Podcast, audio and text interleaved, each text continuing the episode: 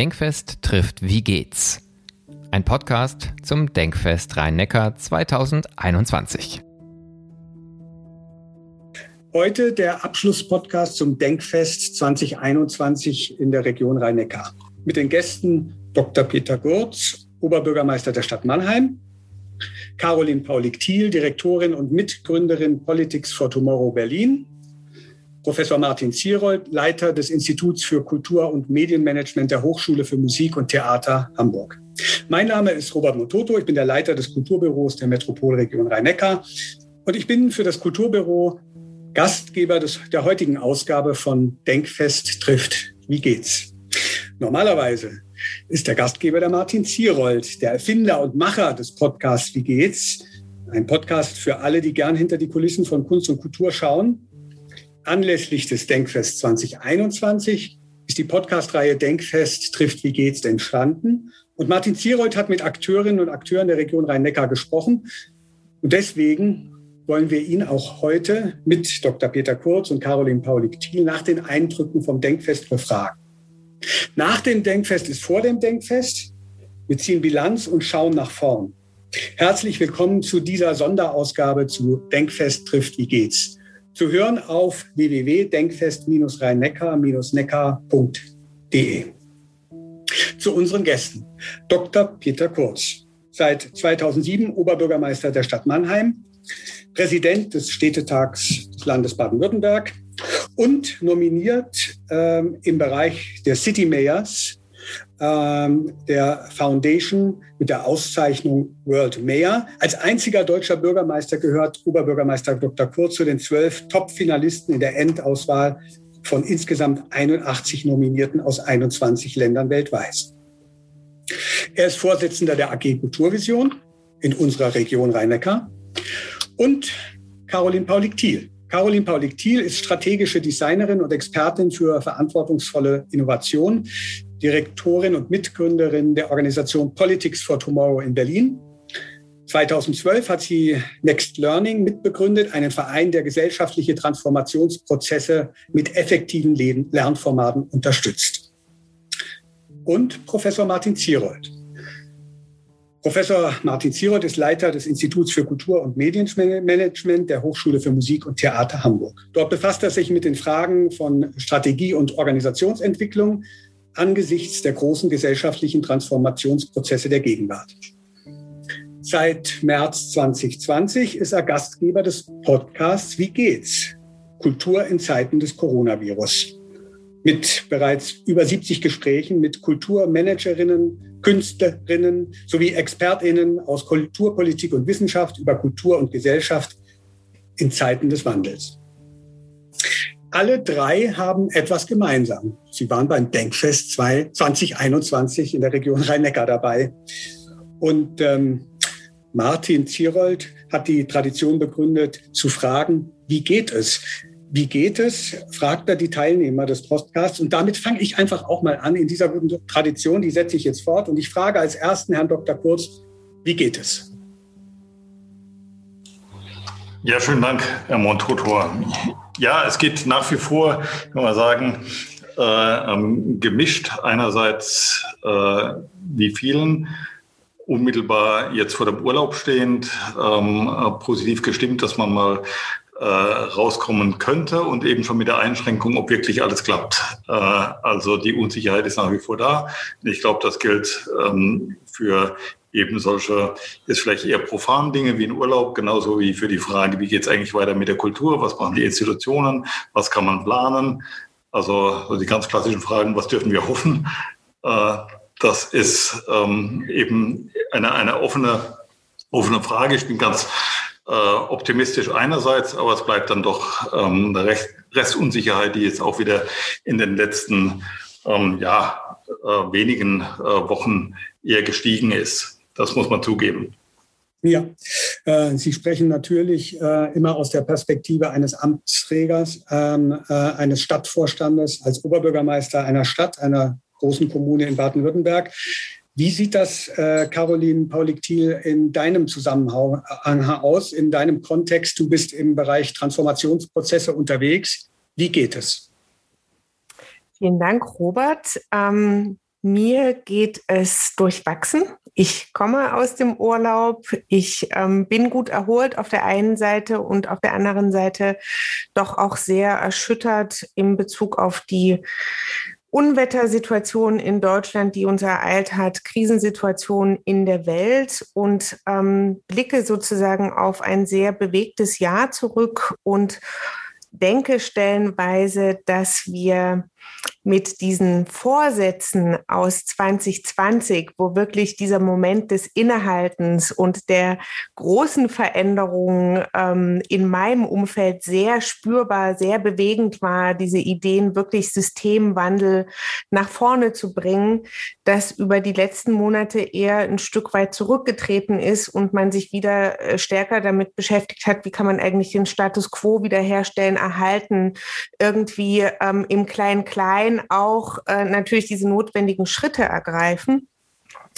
Und insofern ähm, bewegt mich oder ist in meinem Umfeld aktuell wirklich diese Frage, wie kommen wir ins transformative Tun, wie können wir diese Lernerfahrungen aus dem letzten Jahr, aus den letzten Monaten wirklich in ähm, politische, aber auch in ganz alltägliche neue Erfahrungen umwandeln und ähm, das natürlich auch in Kunst und Kultur irgendwie einbetten, nach vorne bringen, mit diesen Mitteln gestalten, im wahrsten Sinne des Wortes. Mhm.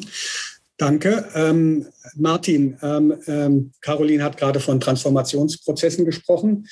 Äh, das ist ihre Profession.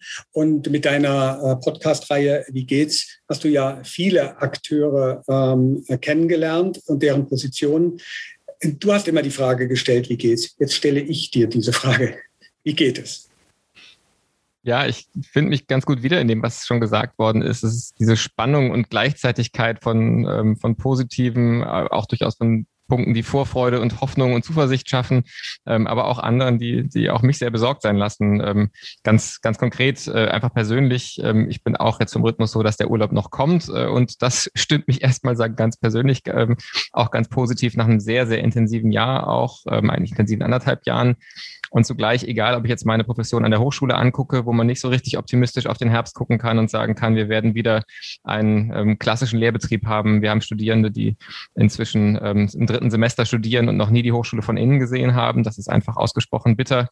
Ähm, und führt auch wirklich dazu, dass die eigene Profession natürlich eine ganz andere geworden ist. Aber eben auch, wenn ich auf das Feld, mit dem ich mich in meiner Lehre und Forschung beschäftige, gucke, die Kultur, gibt es viele Gründe, glaube ich, besorgt zu sein. Ich teile sehr dieses Gefühl, dass eine sehr utopisch optimistische, anpackende Haltung, die wir in so einer frühen Corona-Phase hatten, ähm, stark veräppt ist ähm, und erinnere mich auch gut an ein, das, das Podcast-Gespräch mit äh, Peter Kurz, in dem er auch nochmal sehr, sehr, finde ich, prägnant gesagt hat, wir haben eigentlich jetzt eine Dekade, da sind so viele Weichenstellungen und so viel wirklich langfristige Dimensionen, die man ja eigentlich aus einer Menschenperspektive gar nicht überschaut, sondern die weit darüber hinaus äh, verweisen das kann schon auch einschüchtern und das ähm, macht auch Sorgen. Und ich finde auch die Art, wie wir im Moment mit dieser Herausforderung umgehen, insgesamt ähm, macht mich besorgt. Insofern ähm, ist es wirklich ähm, ein bisschen manisch manchmal vom, vom Positiven bis zum auch sehr, sehr Skeptischen. Ähm, Gibt es eigentlich alles jeden Tag mehrfach. Ja, was ich jetzt wirklich interessant finde, dass äh, Sie alle drei, dass ihr alle drei tatsächlich auch von den Chancen äh, redet, die sich bieten aus der Situation, aber auch ganz klar nochmal sagt, wie groß die Herausforderung ist. Und äh, wenn wir auf die nächste Dekade blicken, dann könnte das eine ganz entscheidende sein äh, für uns alle, für uns als Gesellschaft, für uns äh, äh, ähm, als Demokratie, äh, für uns als Menschen auf dem Planeten. Äh, am liebsten würde ich gleich in Medias Res gehen und diese Frage behandeln. Wir kommen nochmal darauf. Ähm, äh, ich äh, will aber das Rad noch mal kurz zurückdrehen und aufs Denkfest 2021 blicken, was sich unter dem Titel vom Ich zum Wir zusammenarbeiten natürlich auch ähm, mit der Zukunft auseinandergesetzt hat, mit der Zukunft der kulturellen Infrastruktur hier in unserer Region und darüber hinaus aber auch mit der Fragen, mit Fragen nach der Interdisziplinarität. Ähm, und ich frage äh, Herrn Dr. Kurz, ähm, was haben Sie mitgenommen vom Denkfest 2021? Sie waren ja auch auf einem Podium vertreten. Ähm, was ist da hängen geblieben? Äh, was war das Entscheidende für Sie? Also zunächst einmal ist bei mir äh, hängen geblieben, das Format selbst ähm, durchaus auch als eine Erfahrung, dass das einerseits funktionieren kann, auf der anderen Seite ähm, wir auch da in der Virtualität natürlich Verluste haben. Also wir haben mehr Menschen erreicht äh, an bestimmten Stellen. Um, auf der anderen Seite hat die Vernetzung dann irgendwo ähm, auch wieder gefehlt. Ähm, das einfach nur mal als, als unmittelbare Lernerfahrung. Also was machen wir damit in der, in der Zukunft? Also man kann äh, solche Formate, glaube ich, auch in einer bestimmten Zwecksetzung ähm, nutzen. Also was, was Reichweite äh, äh, angeht.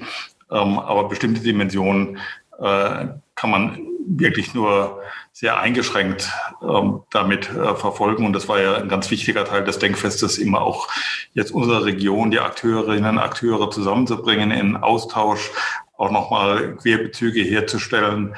Das ist nicht im gleichen Maß ähm, herstellbar im, im, virtuellen Raum. Das ist äh, erstmal so eine äh, Erfahrung. In der Diskussion selbst, an der ich teilgenommen äh, habe, war für mich ähm, interessant, dass wir uns an einer Stelle nicht so ganz einig waren, ähm, nämlich äh, in, in der Frage der Prognose der Rolle der Kultur vor dem Hintergrund der Ressourcenknappheit, und zwar nicht nur Geld, sondern auch der Ressourcenknappheit in, in ökologischen Dimensionen und der These, ähm, hier muss sich auch die Kultur bescheiden und das wird zu einem weniger führen. Das war ja so die eine Position. Und meine Position, die davon durchaus eben abweichend war, war ja eher die, ähm, zu sagen, dass ich die, die allgemeine, sagen, ähm, einerseits Ressourcenknappheit, ähm, zwar sehr im ökologischen Bereich, im, im, im finanziellen Bereich jetzt kurzfristig äh, da durchaus optimistischer bin und vor allen Dingen im Thema also dieses Kuchenbilds mich nicht wiederfinden kann. Also das Kuchenbild, das eben sagt, der ist definiert, der Kuchen. Und dann kann ich einfach nur sozusagen die, die, die Scheiben unterschiedlich zuschneiden. Ähm, und die Rolle der Kultur ist dabei sozusagen definiert ähm, äh, und, und hat eben Anführungszeichen ihren Anteil. Ich glaube, dass wir da ähm, auch Chancen haben, ähm, tatsächlich ähm, die Rolle der Kultur gerade und der Kunst in, in der Transformation äh, noch einmal ähm, ja, wertschätzender und dann eben nicht nur verbal wertschätzender, sondern auch im Ergebnis ähm, ausgeweitet zu sehen. Und da fand ich die Position vielleicht äh, überraschend defensiv in, äh, in Teilen. Also fast schon eine Rollenverkehrung. Also man kommt als Politiker und sagt, seid doch nicht so defensiv an, an, an der Stelle. Das fand ich jetzt zwar äh, ganz, ganz interessant in, in, der, in der konkreten, äh, in dem konkreten Setting, das wir da, das wir da hatten. Ja, ich fand das sehr, äh, ich muss sagen, sehr ähm, mutig und sehr inspirierend. Und ich hatte, hatte es in dieser Form auch nicht erwartet, dass Sie ganz deutlich formuliert haben, äh, eigentlich müssen wir in diesen Zeiten der Krise eher noch mehr investieren und äh, müssen darüber nachdenken, nachdenken, Infrastruktur zu erhalten und nicht zu zerstören und sogar, sogar vor dem Anspruch, äh, den wir haben, dass wir ähm, neu gestalten wollen, ähm, bereit sein, auch Ausgaben zu tätigen. Und äh, Sie haben ganz deutlich nochmal gesagt, dass Kunst und Kultur in diesem gesellschaftlichen Transformationsprozess eine bedeutende Rolle zuwachsen kann. Ja, da waren Sie offensiver äh, als die Vertreterin von äh, und Vertreter von Kunst und Kultur. Das ist richtig. Ich spiele den Ball jetzt weiter an Martin Zierold, äh, weil ähm, äh, ähm, Martin Zierold in seinen Podcast-Gesprächen äh, ja ähm, mit den unterschiedlichen Akteuren unter anderem auch ähm, mit Ideen für die Zukunft konfrontiert wurde, die ganz spannend sind, äh, äh, die auch Anstrengungen nötig machen. Martin, es gab einige Ideen äh, in diesem Bereich, ähm, äh, die ich äh, spannend finde für die Region und darüber hinaus. Bitte sei so nett und komm doch mal darauf zu sprechen und ziehe damit auch ein kleines Resümee deiner Podcast-Gespräche. Ja, also wenn ich so äh, überlege, was für mich hängen geblieben ist, ähm, dann ist es zunächst mal auch einfach so ein bisschen ein Gespür oder ein Gefühl, kann man fast sagen, äh, für die Region auch nochmal. Ich habe ja selber sieben Jahre lang in Mannheim gelebt ähm, und mag die Region sowieso sehr gern. Insofern bin ich jetzt auch kein objektiver, neutraler Beobachter von außen. Aber gerade dann doch auch wieder inzwischen äh, drei Jahre nicht mehr vor Ort zu sein, fand ich es unglaublich spannend, dass so, ich schon sagen würde, ähm, Martina Löw hat ja mal über die Eigenlogik von Mannheim auch eine Studie geschrieben, aber es ist eben auch nicht nur Mannheim, sondern auch die Region, würde ich sagen, eine, eine beson viele Besonderheiten hat und ähm, viele auch sehr sympathische Besonderheiten hat, die ich fand auch spürbar waren. Und ich glaube, das Thema Kooperation ist da schon gut gewählt gewesen, ähm, weil man sich ja eigentlich bei verschiedenen Städten über mehrere Bundesländer verteilt ähm, vorstellen kann, dass das eine unglaublich große Herausforderung ist. Ich komme selbst ganz ursprünglich aus Nordrhein-Westfalen, wenn man guckt, wie schwer es im Ruhrgebiet ist, Äh, hinzubekommen. Ähm, und das ist ein Bundesland, da ist nur die kommunale Struktur äh, ein, die es herausfordernd macht. Da finde ich schon bemerkenswert, wie viel über Kooperation gesprochen werden konnte, die eben schon passieren. Also nicht so sehr nur im Modus des Appells, äh, man müsste mal, sondern tatsächlich auch eine ganze Reihe von, äh, von, von spannenden Projekten ähm, und Partnerschaften ähm, auch im Podcast ja Thema waren, die einfach schon Praxis sind. Das finde ich erstmal bemerkenswert. Das ist nicht selbstverständlich in der, in der Grundkonstellation. Ähm, was Zweites, was ich auch nochmal aber spürbar fand in, in mehreren Gesprächen, das knüpft, glaube ich, auch gut an das an, was äh, Peter Kurz gerade gesagt hat, ähm, so diese Doppelherausforderung, dass Kultur einerseits gefordert ist und auch im besten Fall selbst den Anspruch hat, die Veränderungen, die wir alle spüren, die nötig sind in den nächsten Jahren mitzugestalten und zugleich ja selber dringend Veränderung braucht. Und ich glaube, das führt vielleicht auch so zu dieser defensiven Haltung oder zu dieser etwas verzagten äh, Position, die, die man manchmal erlebt, ähm, dass einfach sehr klar ist, wie viele Defizite es auch im Kulturbereich selbst gibt und wie viele Dinge auch dort dringend geändert werden müssen. Und Carsten Brost hat das ja ein bisschen in seiner Keynote, finde ich, auch angesprochen, ähm, dass wir also auch, wenn wir auf die Kultur 2030 utopisch gucken, nicht nur eine äh, Rolle von Kultur in Gesellschaft äh, ähm, beschreiben, sondern auch eine veränderte Kultur der Kultur, könnte man sagen, äh, in den Blick nehmen. Und ich fand, das war auch ein Thema, das war schön, dass es spürbar wurde. Ähm, und zugleich, glaube ich, sind wir da immer noch ganz am Anfang der Strecke, dass das sozusagen auch besser zu definieren und tatsächlich auch konkrete Ideen zu entwickeln, wie können diese Veränderungen entstehen. Und das Dritte, das ist was ganz Konkretes, was mir sehr äh, überraschend äh, hängen, also dann hängen geblieben ist, weil es mich so überrascht hat, ähm, ist, und hat, das hat vielleicht auch mit dem digitalen Format zu tun, dass in fast jedem Podcast-Gespräch der Wunsch nach einem Haus aufgekommen ist. Ich habe ja immer am Ende gefragt, so wenn Sie der Region ein Geschenk machen könnten, Geld spielt keine Rolle, was würden Sie der Region schenken? Und bei fast allen ging es um eine physische Infrastruktur. Ob das jetzt ein Haus für die eigene Kultursparte, ein Literaturhaus war, die allererste Idee, die es, gab, war, aber ganz viel auch Häuser der Begegnung, die eben die Spartengrenzen aufbrechen, die auch sozusagen das der Kooperation nochmal einen Ort schenken, ähm, in dem sich verschiedene Sparten begegnen. Es gab mal so ein Bild, ein Leuchtturm wie die Elbphilharmonie für die Region Rhein-Neckar.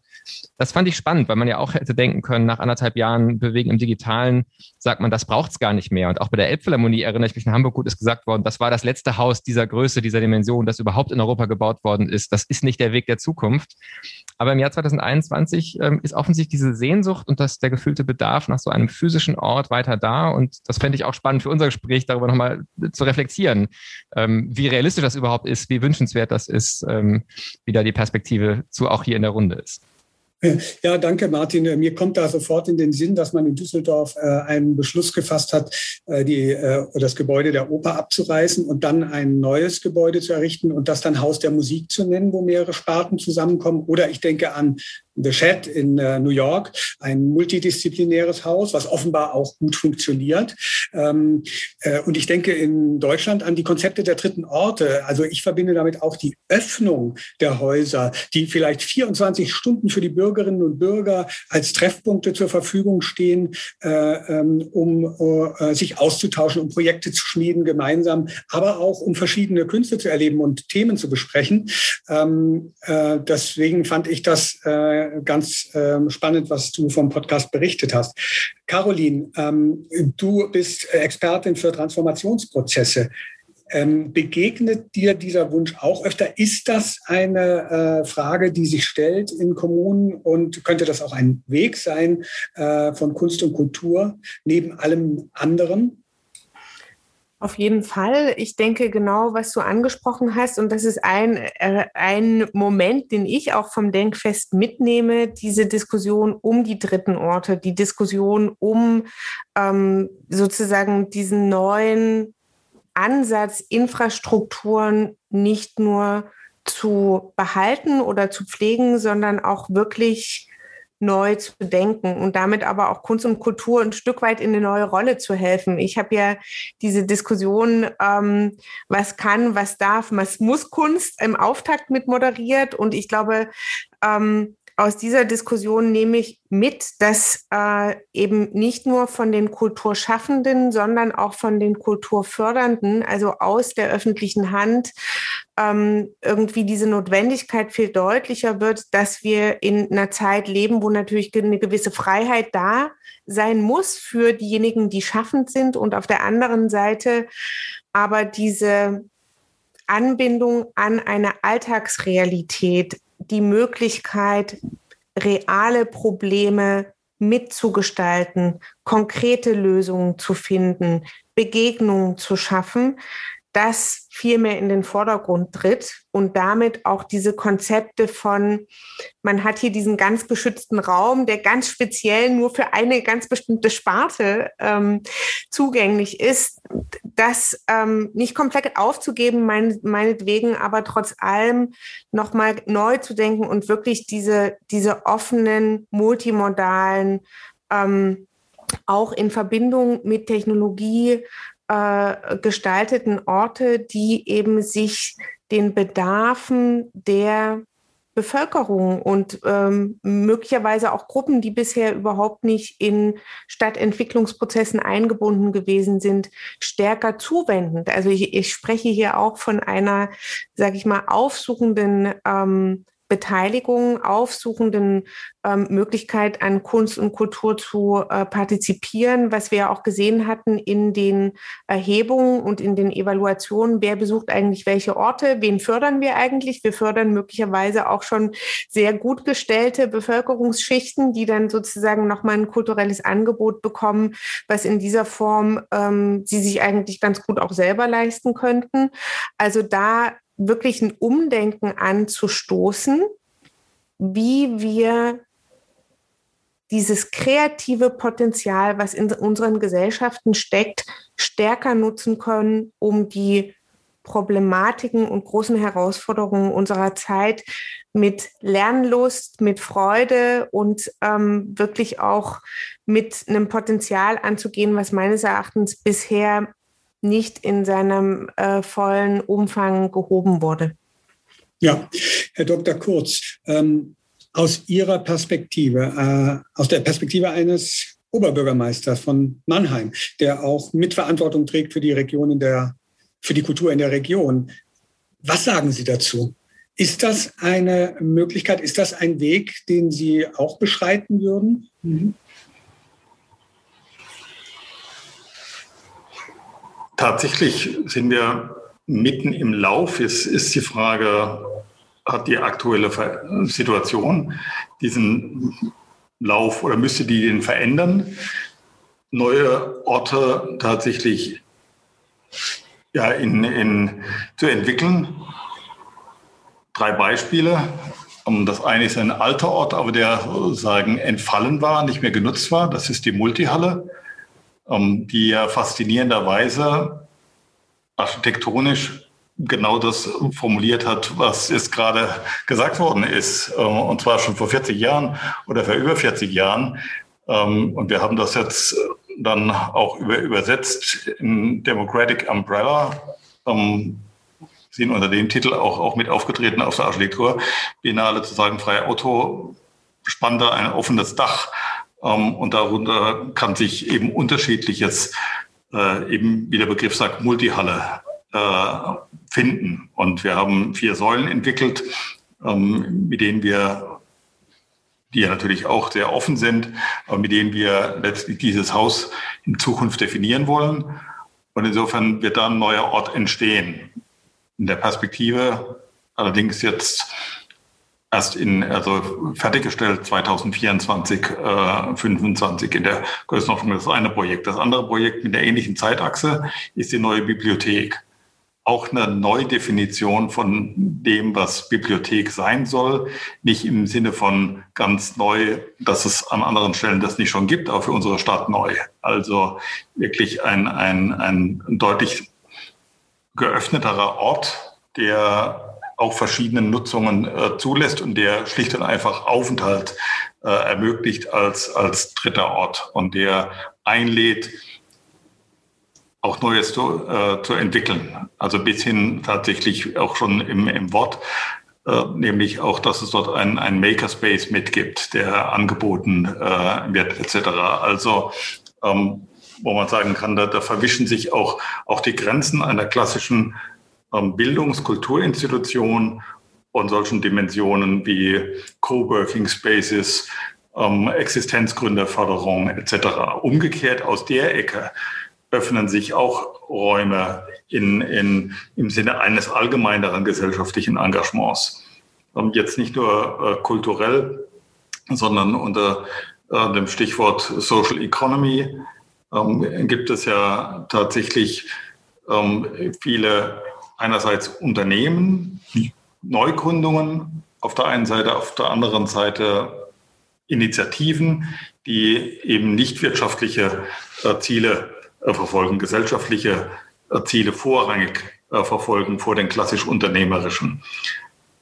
Das sind Entwicklungen, die, die, die sind schon angelegt. U-Halle, ein ehemaliges amerikanisches ähm, großes Lagergebäude, ähm, das auch irgendwo in Teilen transformiert werden soll, aber zum Teil dann eben auch als Landmark erhalten werden soll und ähm, bespielt werden soll unter unterschiedlichsten Aspekten.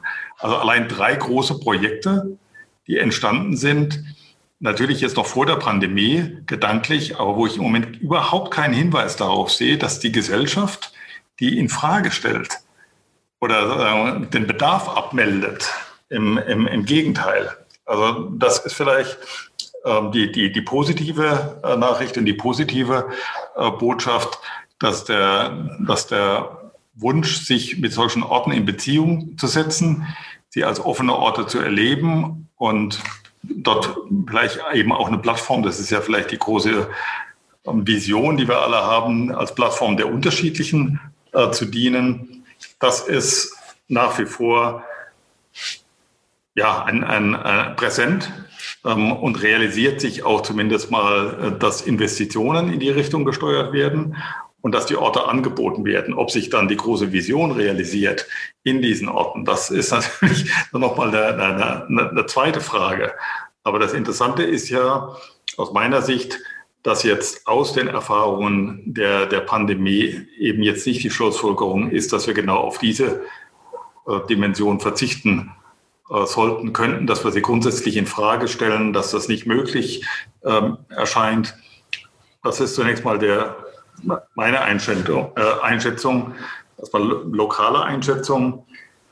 Ähm, eine andere Dimension, aber die will ich jetzt nicht auch noch beantworten, wird es eigentlich auch mal erstmal mit einem Fragezeichen ähm, äh, versehen, wie, wie regional wir da wirklich sein können. Also ich erlebe nach wie vor ähm, nicht nur eine ähm, eine Dominanz des Lokalen, sondern vielleicht auch sogar eine Verstärkung. Und möglicherweise ist es aber auch in einer bestimmten Weise fast denknotwendig, weil diese Frage, wie definieren wir ein vielgestaltiges Wir, ähm, vielleicht im, im kleineren Raum auch eher zu beschreiben ist und eher eine Bindung erzeugt.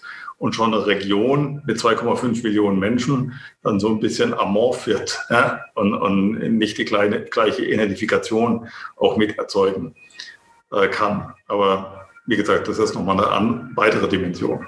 Ja, ich finde es äh, spannend, dass Sie die regionale Perspektive jetzt auch nochmal äh, ähm, eingenommen haben. Äh, tatsächlich, äh, das treibt uns ja auch um. Äh, ich arbeite für eine Regionalentwicklungsgesellschaft im Bereich Kunst und Kultur. Vielleicht müssen wir einfach die Formen und die Ebenen finden, wo wir die Bezüge herstellen können äh, zwischen den verschiedenen Initiativen in der Region. Da müssen wir, glaube ich, auch noch besser werden. Das ist eine Herausforderung. Aber es ist gut zu sehen, dass hier in der Stadt Mannheim auch Zeichen gesetzt werden, die sich den Herausforderungen der Zukunft widmen. Ähm, äh, Caroline, ich ähm, komme mit meiner zweiten Frage auf dich zu. Ähm, wir haben jetzt äh, über die Region gesprochen, wir haben über eine Stadt gesprochen und ich zoome jetzt mal äh, äh, in die Gegenrichtung, nämlich ich öffne den Raum und ähm, stelle mal die Frage, wir haben eingangs schon darüber gesprochen, die nächste Dekade kann entscheidend sein für unsere Zukunft ähm, als Gesellschaft, als Menschengemeinschaft. Was sind die größten Herausforderungen in der Gesellschaft und in Kunst und Kultur der nächsten zehn Jahre? Eine große Frage. Ähm, Caroline.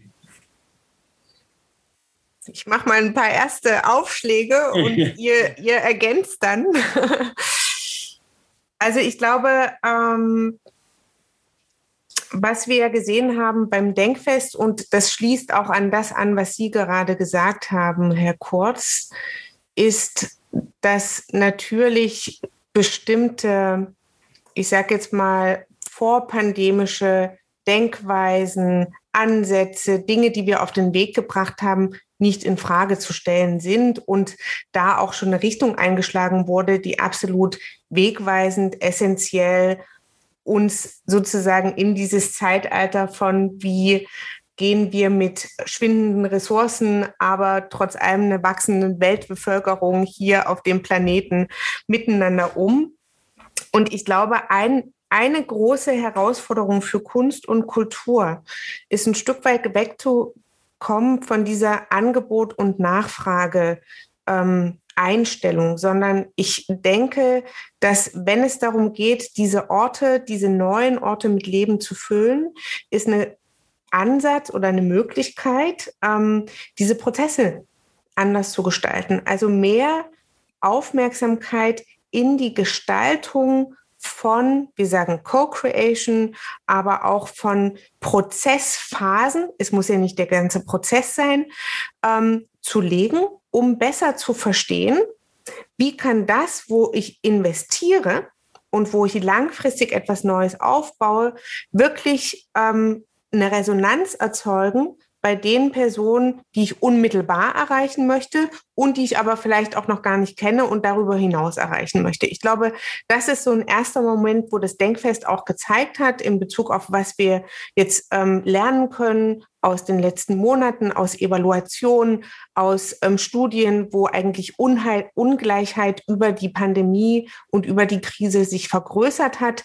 dass wir dort im Punkto Prozessgestaltung, was Kunst und Kultur anbetrifft, stärker die Lupe auf einzelne Phasen legen, um nicht zu produzieren und dann zu verkaufen, sondern in diesem Prozess eigentlich schon enger miteinander zusammenzuarbeiten.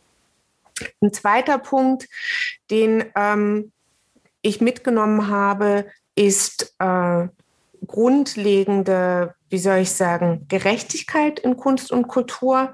Wie können wir nicht nur Finanzierung neu denken, dort neue Modelle aufbauen, die sich eben nicht, ähm, sage ich mal, rein kapitalgetrieben ähm, in die nächsten Höhen entwickeln, sondern auch eher aus der Gemeinschaft heraus mit Ressourcen überhaupt Ressource anders und breiter verstehen, ähm, ein Stück weit speisen?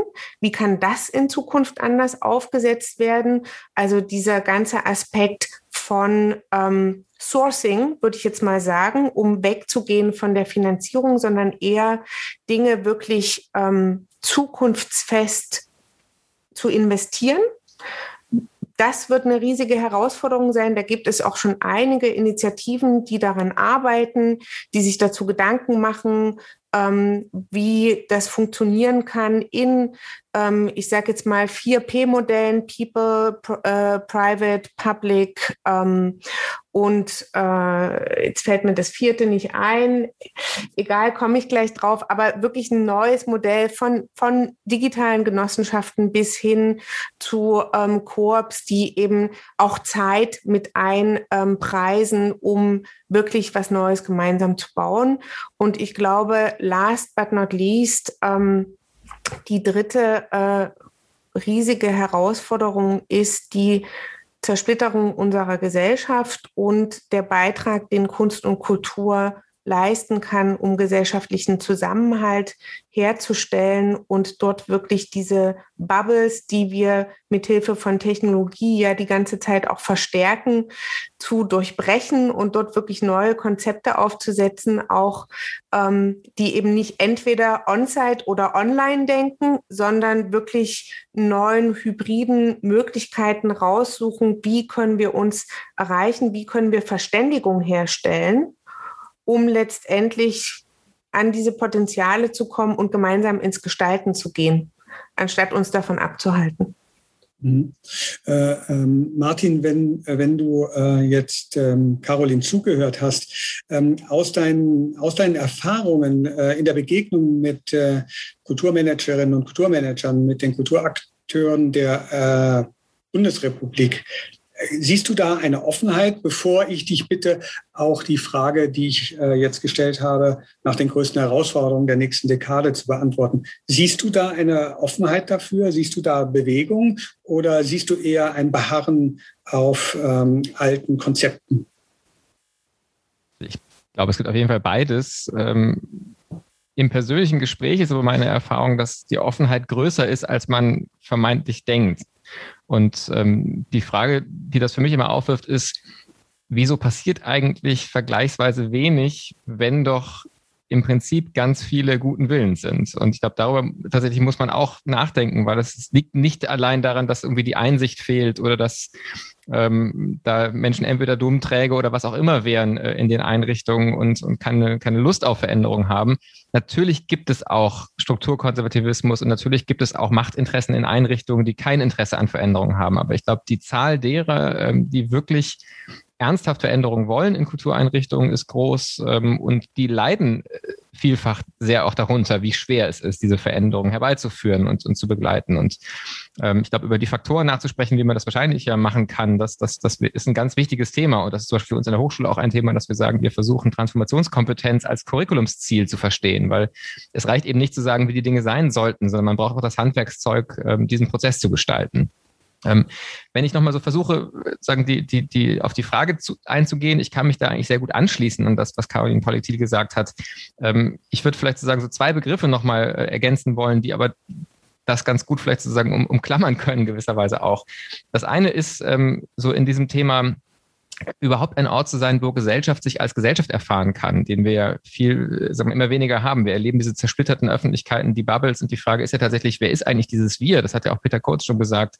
Ähm, oft sind das dann doch sehr kleine homogene Gruppen, die man eigentlich meint, wenn man von wir spricht. Und die Frage, so, wo erleben wir uns eigentlich? Ich fand auch diesen Plattform der Unterschiedlichen als Begriff da sehr schön. Wo erleben wir uns als unterschiedlich und doch zusammengehörig? Ähm, und das ist natürlich ein Ideal für, für ähm, was Kulturorganisationen leisten könnten. Ähm, und ich finde ein Bild da sehr hilfreich, was Herr Storny mal formuliert hat, ähm, als er noch Intendant an der Oper Lyon war. Ist jetzt an der Staatsoper in München. Der hat gesagt, eine Kultureinrichtung muss eine Ressource der Gesellschaft sein. Und ich finde diese Perspektive auf Ressource unglaublich spannend. Also nicht zu fragen, welche Ressourcen brauchen wir, das ist das eine und das Sourcing ist ja auch angesprochen, aber dass sie sagen, welche Ressource sind wir eigentlich? Oder welche Ressourcen haben wir eigentlich und wie stellen wir die der Gesellschaft zur Verfügung? Wie, was für Beziehungen zu unterschiedlichen Bereichen unserer Stadtgesellschaft bauen wir eigentlich auf? Und wie können wir da wirksam werden? Und ich glaube, dass natürlich die Bühne, um es mal metaphorisch zu sagen, auch, auch das Museum würde ich da als Bühne sehen, ähm, ein, einer der Ressourcen ist. Und da natürlich auch ganz wichtige, zum Teil ja, ähm, wer das mal erlebt hat, weiß genau, was gemeint ist, lebensverändernde Momente für, für Menschen, die in dem Bühnenraum sind, passieren können. Das soll um Gottes Willen nicht klein geredet werden. Das bleibt natürlich ein Kern. Aber es gibt unendlich viel mehr Ressourcen, die, glaube ich, ganz oft verpuffen oder unausgeschöpft bleiben, wie Kulturorganisationen in Beziehung treten können und das wäre so das eine. Ich glaube, viel stärker darüber nachzudenken. Und das ist aber kein, keine Widerrede eben zu Caroline Pollock-Thiel, sondern ich glaube einfach ein Begriff nochmal ein zusätzlicher für das, was da auch schon beschrieben war und angelegt war. Eben auch dieses, ähm, die, die, die Form der Interaktion in, in breitere Öffentlichkeiten und vielfältigere Öffentlichkeiten. Und das zweite riesengroße Thema, ähm, was auch so eine Art von Meta-Thema ist aus meiner Sicht, aber eben trotzdem auch ein ganz konkretes ist, ist sagen, eine bessere Kohärenz oder man könnte auch sagen Stimmigkeit zwischen, ich sage es nochmal in der Bühnenmetapher, zwischen der Vorderbühne und der Hinterbühne. Ich glaube, das ist insgesamt in der Gesellschaft gerade einer der Gründe, die ähm, viel zu Institutionen, Kritik und, und auch Ablehnung von Institutionen und Vertrauensverlust führen, ist immer, wenn man die Erfahrung gemacht, da wird was das eine gesagt und das andere getan. Und der Kulturbereich ist leider alles andere als frei davon, auf der Bühne für das schöne, gute Ware einzutreten und hinter der Bühne jede Menge Sauereien zu, äh, zu machen, ob das Führungskultur ist, ob das Exklusionen sind, ob das Arbeitsverhältnisse sind und so weiter. Das heißt, ähm, hier ich viel, viel stärker sich selbst in den, vor den Spiegel zu stellen und zu sagen, wie können wir eigentlich das, was wir verändern wollen, als allererste Mal selbst lebendig werden lassen in unserer Einrichtung. Ähm, und da haben wir sogar jetzt gerade Beispiele auch äh, in der Öffentlichkeit gehört von Einrichtungen, die sehr stark als Motoren von Veränderung auftreten und trotzdem nach innen offensichtlich immer noch ähm, bestimmte ähm, problematische Führungskulturen reproduzieren, dass man, glaube ich, wirklich da sagen muss, da muss man auch dran, weil ansonsten werden sich noch mehr Menschen abwenden von diesen Einrichtungen, genauso wie es in anderen Bereichen auch passiert. Wenn jemand nicht glaubwürdig ist, das ist im 21. Jahrhundert eine noch viel schlimmere äh, Sünde und einfach geht auch viel schwieriger durch, weil einfach die Transparenz auch äh, viel größer geworden ist, als das vielleicht noch so in der Nachkriegszeit der BRD war, wo man als Intendant äh, sagen noch eine geschützte äh, Sonnenlichtgestalt vielleicht gewesen ist. Mhm. Herr Dr. Kurz, ähm, äh, äh, auch an Sie die Frage, was sind die größten Herausforderungen der nächsten zehn Jahre? Natürlich ein bisschen jetzt auch vor der Folie dessen, was die beiden anderen gesagt haben, äh, äh, was mir eben klar wurde, dass wir auch schon äh, sehr uns beschäftigen mit den ähm, Hierarchien und den Organisationsstrukturen in Kunst und Kultur und dass da eine Herausforderung besteht. Aber ich würde doch auch noch mal gerne ein bisschen größer öffnen und dann sind Sie, glaube ich, der richtige Adressat für meine Frage die, nächst, die äh, nächste Dekade kann entscheidend sein. Und was sind da die größten Herausforderungen? Ich glaube, das ist sehr eindeutig, dass die nächste Dekade oder die jetzige Dekade, wir sind ja schon, schon wieder drin, ähm, nicht entscheidend sein kann, sondern sie, sie wird entscheidend sein. Darauf deutet alles, alles hin. Dazu haben wir es auch in einer bestimmten Weise kommen lassen. Und insofern ist die, die Frage, äh, die Sie, Frau Molekil, vorhin auch schon aufgeworfen haben, nämlich wie, wie kommen wir ins Tun? Also die, wie kommen wir in die Transformation? Die, die, die entscheidende, ich bin ganz hoffnungsvoll jetzt an, an der Stelle, äh, dass doch sagen wir, ein, ein, ein deutlicher Zug feststellbar ist ähm, auf den verschiedenen, jetzt sage ich mal, politischen Ebenen, aber auch ähm, dann die bei den adressierten Akteuren, also ich nehme jetzt mal die, die, ähm, die größeren Unternehmen ähm, als äh, eine Dimension, die jetzt merken, dass doch deutlich mehr verlangt ist, als vielleicht in den letzten Jahren realisiert worden ist. Und dass das, also dass die Botschaft angekommen ist, ist zumindest mein, äh, mein Eindruck. Das führt dann nicht automatisch zum Ergebnis, aber ist natürlich entscheidende Voraussetzung dafür. Ähm, auf der anderen Seite auch schon angesprochen, dass sich ähm, auch Unternehmen bilden, Initiativen bilden, die es in der Quantität vorher auch nicht äh, gegeben hat, die etwas Neues anbieten wollen im Sinne von ähm, ich sage mal pathetisch, unser Leben zu ver verbessern. Also dieses große Überschrift, du musst dein Leben ändern, die für uns alle äh, jetzt tatsächlich äh, gilt, ähm, die steht ja in einer Art und Weise auf der, auf der Tagesordnung, wofür es keinen historischen Vergleich gibt. Also wir haben natürlich Disruptionen erlebt, die allerdings ja immer getrieben waren von jetzt nicht bewussten Prozessen eines Kollektivs, einer Politik, ähm, sondern die durch Innovationen ähm, äh, Einzelner getrieben worden sind, technische Innovationen etc. Und zum Teil durch, äh, durch andere Ereignisse von, von außen. Und jetzt ähm, eine Situation, wo man sagt, aufgrund von Erkenntnis äh, wollen wir einen grundlegenden Wandel herbeiführen, der auch ähm, ja, einerseits disruptive Qualitäten hat, auf der anderen Seite nicht, also gesellschaftlich nicht so disruptiv sein kann, dass wir genau dann eben an der Aufgabe wieder scheitern. Dafür gibt es kein, kein, kein Beispiel. Und die Frage äh, tatsächlich, wie, wie organisieren wir das eben, sag mal, im Sinne eines Gegenstromverfahrens, also top-down und auf der anderen Seite bottom-up. Das ist die große, große Herausforderung. Und weil die eine Dimension von unten nach oben und von äh, ähm, oben nach unten die Dimensionen noch nicht genug sind, noch das Denken über die Sektoren hinweg.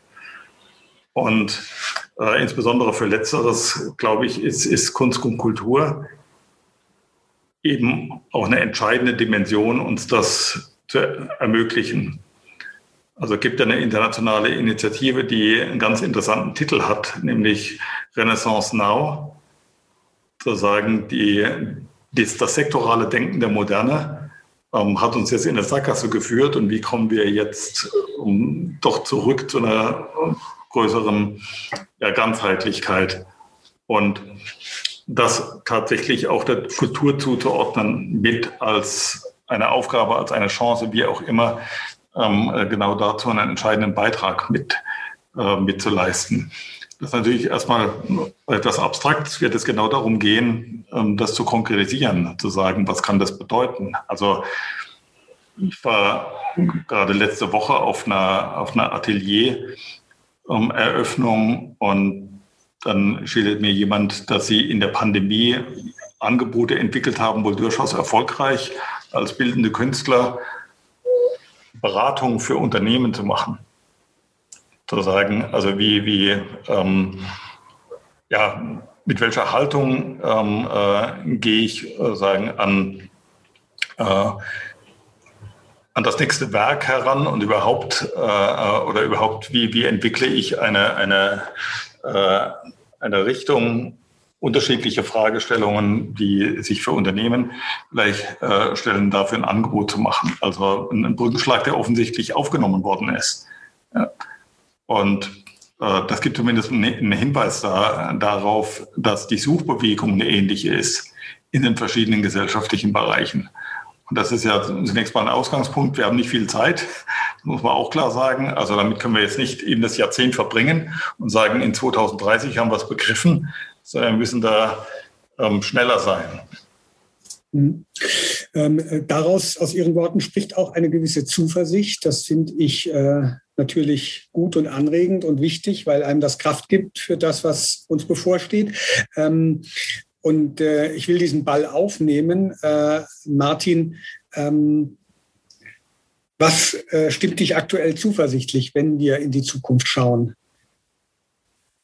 Ja, ich glaube, ähm, die Kombination aus dieser wachsenden Dringlichkeit, die eben ankommt ähm, in, in weiten Teilen der Gesellschaft und auch weiten Teilen der, der Kulturlandschaft, die jetzt auch Peter Kurz gerade beschrieben hat, ähm, die einerseits, ähm, und diese erlebe ich auch ganz stark bei Studierenden, ähm, wirklich auch auf, in einem Maß, das spürbar zugenommen hat. Ähm, also auch da, glaube ich, kommt wirklich eine Generation, das ist alles andere als apolitisch. Ähm, das ist eine Generation, die wirklich ähm, ja, auch weiß, dass es jetzt gilt, Sachen zu verändern. Und ich glaube, das trifft sich eben durchaus auch mit einer Offenheit in den, in den Einrichtungen. Ähm, das, glaube ich, ist schon eine Quelle von Zuversicht. Ähm, eine zweite Quelle ähm, von, ähm, von Zuversicht ist vielleicht schon auch die Pandemieerfahrung, die natürlich eine Katastrophe einerseits war, aber uns auch nochmal einfach sehr deutlich gemacht hat, wie viel wir gestalten können und wie viel entschieden werden kann. Und dass es eben ganz viele Dinge gibt, von denen wir immer gesagt haben, das geht nicht, das kann gar nicht sein, das kriegt man niemals umgesetzt. Und ähm, im, als es dann hart auf hart kam, waren manche Dinge innerhalb von einem Wochenende umgesetzt. Das heißt also, die Gestaltungsmöglichkeiten sind enorm und das wissen wir jetzt auch. Da kann man sich nicht mehr so rausreden ähm, und sagen, das geht nicht. Das ist schon eine zweite Quelle von Zuversicht. Ähm, ich sage aber auch ganz ehrlich dazu, ähm, dass die Summe daraus für mich noch nicht heißt, dass ich mich zurücklehne und das Gefühl habe, das läuft, sondern ähm, es bleibt eine große Sorge und es bleibt eine große Skepsis. Und ähm, ich glaube wirklich, die Frage ist tatsächlich, wie kriegen wir es hin, das Potenzial, das da ist, die Erkenntnis, die da ist, ähm, umzuwandeln in Aktion. Und ähm, da schwanke ich tatsächlich zwischen Zuversicht und, äh, und Sorge und freue mich über alles, was, äh, was die Zuversicht stärkt und finde tatsächlich auch jetzt so ein Punkt, der, der für mich dann eine Praxis der Zuversicht ist, ist einfach stärker auf das hinzuschauen, was funktioniert. Ich habe irgendwann für mich beschlossen, ich möchte zum Beispiel Podcastgespräche mit Menschen machen, die ähm, sagen, Spotlight verdient haben, weil sie Beispiele geben. Und ich glaube einfach, den Blick auf die Beispiele zu setzen, das ist für mich so eine ganz persönliche Quelle von Zuversicht. Nicht zu viel mit dem mich zu beschäftigen, was nicht geht, sondern das zu stärken, was geht und wo quasi die Zukunft schon angelegt ist, eine positive Zukunft. Ja, äh, äh, dann äh, werde ich natürlich jetzt Caroline ansprechen müssen, ähm, weil sie eine ist, die sich mit äh, diesen Methoden tagtäglich beschäftigt. Ähm, teilst du diese Zuversicht? Du hast eingangs etwas anderes gesagt. Du hast jetzt gesagt, auf dieser Strecke, in dieser Phase, in der wir uns befinden, bist du ein bisschen misstrauisch geworden und hast äh, die Befürchtung geäußert, dass der Reformalpha vielleicht gar nicht richtig in, in Gang kommt oder der Veränderungsdruck ähm, sich dann doch nicht so stark entwickelt hat. Ähm, deswegen die Frage an dich, wo sind deine Punkte der Zuversicht? Sind sie überhaupt da? Wir sind so ein bisschen jetzt schon auf der Zielgeraden unseres Gesprächs, äh, aber wir haben noch genug Zeit für diese Antwort. Ähm, ja, Caroline. Also ich glaube, wir brauchen, wenn wir auch bei dieser Dekade bleiben, wir brauchen Mut. Und wir müssen uns erlauben, etwas zu wagen und auch Dinge zu tun, die, die wir bisher noch nicht so getan haben. Und ich glaube, das ist das, wo ich in meinem Umfeld gehe, sehe, es gibt Menschen, die diesen Mut haben. Und meine Aufgabe oder mit meiner Arbeit versuche ich natürlich diesen Mut auch zu stärken. Ich bin ja auch ähm, Teil des äh, Creative Bureaucracy Festivals, mache dort die Academy und versuche genau dieses kreative und dieses, wie soll ich sagen, sehr strukturelle in ein neues Verhältnis zu setzen. Und ich denke, wir müssen jetzt an diese strukturellen Hindernisse an. Wir haben in dem letzten Jahr gesehen, die Menschen wollen Veränderungen. Sie sind bereit, sich auf neue Prozesse, neue Aktivitäten, neue Routinen einzulassen. Sie haben auch ein neues Mindset. Die mentalen Modelle sind eigentlich bereit und offen für eine neue Zusammenarbeit. Aber unsere Strukturen halten uns eigentlich davon ab, das zu tun, was wir können und was wir wollen. Also da müssen wir meines Erachtens ran. Und ähm, ich denke, auf der anderen Seite ist wirklich etwas, was mir Zuversicht gibt, dass eben ähm, mehr und mehr Menschen, ob sie kulturschaffend sind oder nicht, sich zumindest als gestaltende Individuen verstehen und hoffentlich auch in Zukunft noch stärker als gestaltende Kollektive verstehen können. Und ähm, da sind zum Beispiel, wir haben Lernprogramme jetzt auch für Ministerien mitentwickelt. Transformation Wagen ist eins davon, wo es wirklich darum geht, genau was du erzählt hast, Martin, diese Transformationskompetenz ein Stück weit stärker auszubilden, um eben nicht nur Innovation, also Neues in den Status quo einzubetten, sondern auch Exnovation, also Rückbauprozesse ganz strategisch angehen zu können, um, daru um darüber solche Systemwandel, also Kipppunkte irgendwie am besten vorzubeugen, Systemwandelprozesse besser verstehen zu können.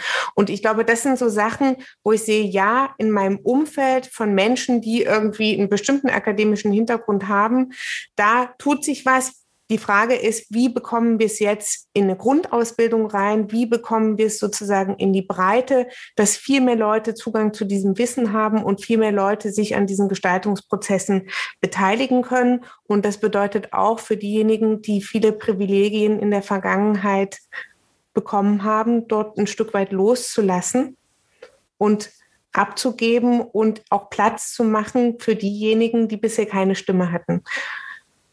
Das ist eine große Herausforderung, aber ich denke, mit Mut, mit, ähm, wie soll ich sagen, auch einem bestimmten Grundvertrauen, dass wir etwas gemeinsam besser machen können, ähm, müssen wir es angehen, haben gar keine Wahl.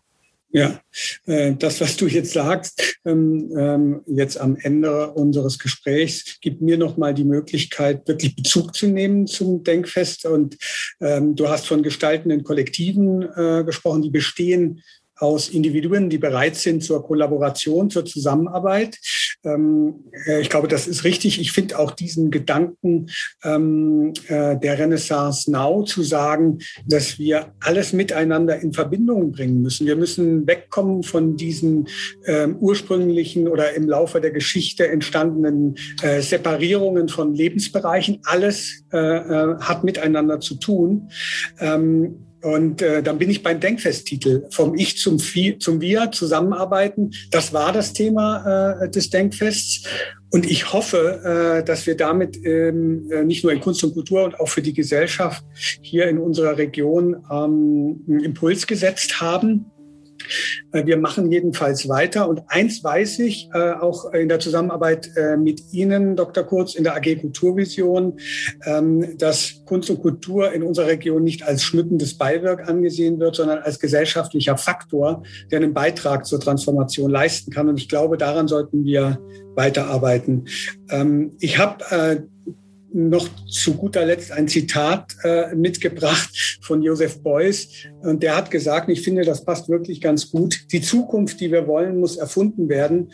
Sonst bekommen wir eine, die wir nicht wollen. Und ähm, in diesem Sinne ähm, möchte ich das heutige Gespräch beenden. Es ist nicht das letzte Gespräch, das wir führen und es wird hoffentlich nicht bei Gesprächen bleiben, sondern wir werden auch in Aktion treten. Ich bin mir dessen sicher. Wir haben eine Chance. Und äh, ich bin zuversichtlich, dass wir sie auch nutzen werden. Martin Zierold sagt an der Stelle immer, und das finde ich sehr schön, passen Sie gut auf sich auf.